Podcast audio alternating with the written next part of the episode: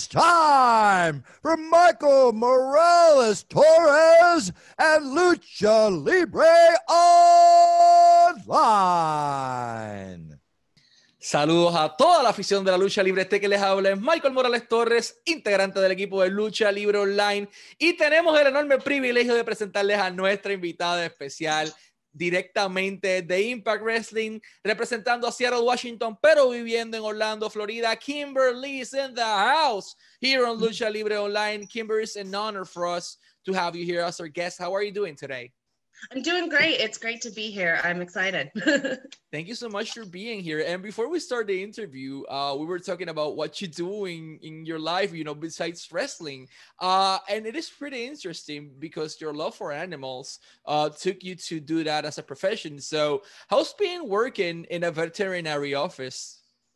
Um, it's insane. Like it's super chaotic, but it we can have days where like it just feels like everything is coming in sick and we have to do workups which means like lab work like blood work uh all types of different stuff like blood pressures things like that. And like when you have to do that it takes a lot of us and it it can be hectic but then we'll have days where we get a whole bunch of kittens all day and it's great. So but um i love it. It's really rewarding in the end. Um there are some super hard parts about it but um, I wouldn't trade it for the world. And one thing that's super cool about Impact Wrestling is that they let me follow that passion as well as my passion for wrestling. So I'll briefly translate that to Spanish. Kimber menciona que trabaja en una oficina de veterinario que es un caos en ocasiones, pero le gusta. Hay veces que de momento tiene muchos gatitos, tienen de todo un poco, pero es algo que le gusta. Y lo más que le gusta es que Impact Wrestling le da la oportunidad de seguir trabajando y seguir sus pasiones en la vida,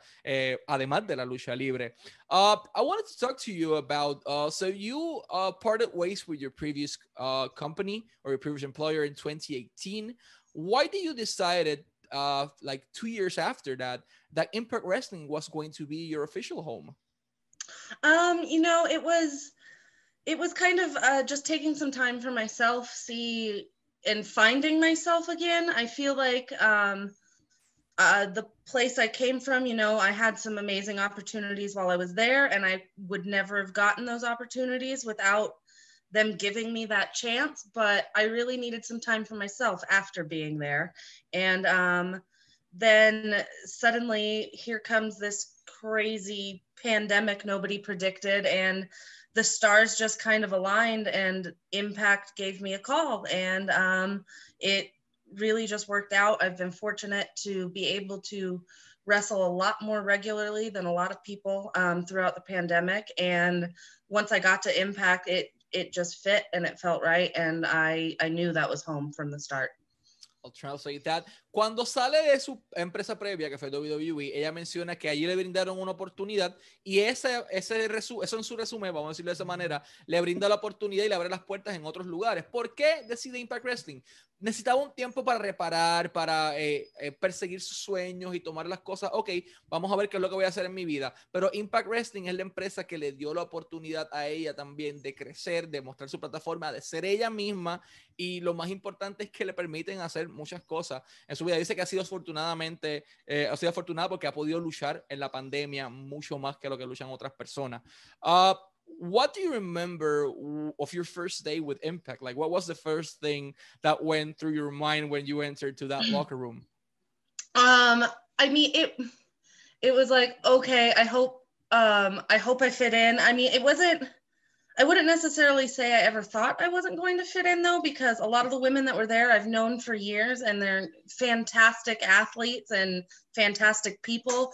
Um, so it was it was really nice knowing from the start I was going into a place that was so um, welcoming, and um, it was almost kind of a breath of fresh air. Um, uh, in different situations, you feel a lot more tense and like, okay, I've got to watch everything I do.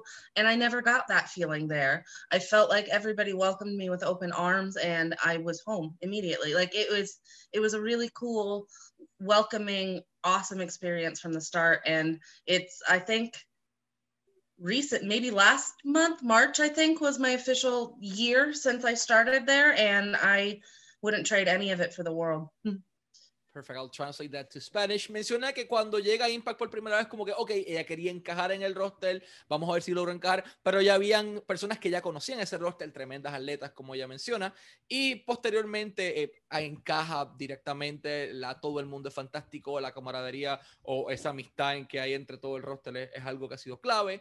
Eh, Kimber, I wanted to talk to you about that specifically, like, what do you think is the fact or what makes the Impact rosters uh, women's division or knockouts division the best women's division in the planet right now? Pardon me. Um, I would say um, it, it's just the incredible level of talent that's there. I feel like um, we're kind of a group of women that were at certain points on the independent scene underestimated and impact gave gave us a home to show and showcase everything that we can do. And the other thing i love about impact is that none of us are a cookie cutter. We all look different. We're all different characters. We embody i in my opinion impact truly embodies what it means to be every shape size color creed whatever. Like it's and that goes for the men too. There's just it's there's really a nice melting pot there. And um, I've never felt pressured to not look like me. And that's a great feeling to have. And I don't think anybody feels pressured to not be themselves there. And we really get to showcase what we can do.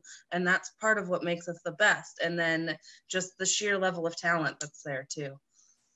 Perfect, I'll translate that. ¿Por qué Impact tiene la mejor división femenina en el mundo ahora mismo? Ella menciona que son unas atletas que en algún momento dado fueron subestimadas, tienen la oportunidad de Impact, le dio esa oportunidad de brillar por sí mismas, pero no les obligan a ser alguien distinto a quienes ellas son. Y eso es algo bien importante. Kimber menciona que ahí ella no siente la presión de tener que hacer algo distinto, no todo está cortado del mismo molde, todo el mundo es diferente y hay alguien que representa a todo el mundo y lo mismo va también para la división masculina.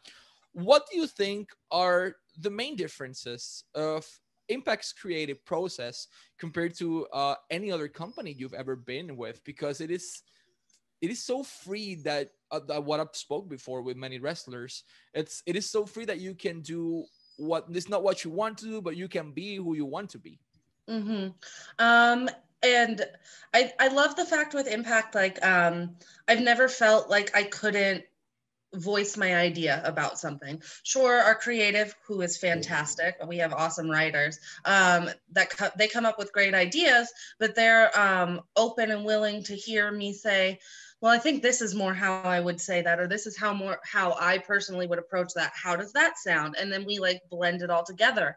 Um, and even with um, uh, matches and stuff, working with Gail, like she listens to what we think too, and it it it's awesome. And I just, I love the fact that we all have a voice there.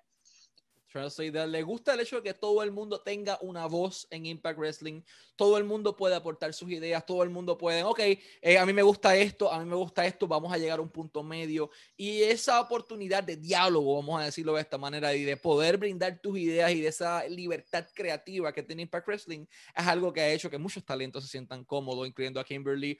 How's been working with Diona Purazzo? Because last year, it's not the same Deonna Purrazzo we saw on NXT or the other brands she was. Like we are mm-hmm. seeing a top star all around the world, and you had the opportunity to be an important part of her rising in the pro wrestling industry. Um, in my opinion, we're seeing what Deonna was always meant to be. Um, that girl has is like the, it just drips with talent and her technical wrestling ability. She truly is one of the best. Like that's, and uh, I think we're seeing Deonna, who was given the ball and allowed to ran, run with it, and it, it's awesome to see. Um, and from knowing her from back in the day when she was first starting to break out and seeing how she is now like it's it's awesome seeing how much she's developed. And i remember when they came with me with the idea of the curator and i was like that's fantastic. Let's do it. I i totally want to be like I, I like being like the uh, kind of silly bad guy i guess it is like I, I like making a fool of myself. I like getting laughed at. I, that's kind of the reaction I want. And um, it was an opportunity to kind of get to play that role, but also be something super significant in Impact Wrestling as well. And I, I've just loved everything that we've been doing and really getting the opportunity with Deonna to take the ball and run. Perfect, I'll translate that. Ella menciona que Deona está haciendo en Impact Wrestling lo que siempre tuvo que haber sido, eh, lo que ella siempre tuvo el potencial de hacer, una de las mejores luchadoras técnicas del mundo, buena personalidad, y ella eh, le dieron la oportunidad de estar a su lado. Eh, siempre le ha gustado ese personaje gracioso de villana eh, que ella tiene y tener la oportunidad de que Impact les haya dado la bola y ellas correr el show por ahí para abajo con su talento simplemente es espectacular. I also want to say something else in Spanish. Impact Wrestling está disponible ahora todos los jueves, todos los jueves, 8 de la noche de hora del este a través de Access TV y a través de Twitch. 8 de la noche, Access TV y Twitch. Todos los jueves pueden ver la programación de Impact Wrestling. Y también tienen Rebellion 25 de abril a través de Fight TV o todo proveedor eh, de pay-per-view que usted tenga, eh, DirecTV, Dish Network, etcétera. Pero a través de Fight TV, 8 de la noche, pueden conseguir Rebellion. Uh, y a través de, de, de, cualquier proveedor de cable que usted tenga disponible. También lo pueden conseguir su mercancía en shopimpact.com, shopimpact.com para toda la mercancía, incluyendo la de Kimberly. Uh, before we go to our last question, it's been more than an honor to have you here as our guest. Thank you. Thank and you. thank you so much for your time. Why should fans tune in Impact Wrestling to see the Knockouts division? Um, like I said, it's uh, it's a bunch of unsung talent that we does it, it. You can't get any better, and um, Impact Wrestling also gives women a significant amount of time to showcase themselves. So uh, if you love women's wrestling, you should definitely watch Impact. I'll translate that. Si te gusta la lucha libre femenina, tienes que sintonizar Impact Wrestling todos los jueves a las 8 de la noche, hora del este. ¿Por qué motivo? Porque les brindan la oportunidad de ser ellas y de exponer su talento. No porque son mujeres, sino porque son atletas naturales. Kimber, thank you so much for your time. Always wishing you success in your career and your life. And let's hope to see more of you on Impact Wrestling. Absolutely. Estos fueron Michael Morales Torres y Kimberly para Lucha Libre Online, la marca número uno de Pro Wrestling y Combat Sports en español.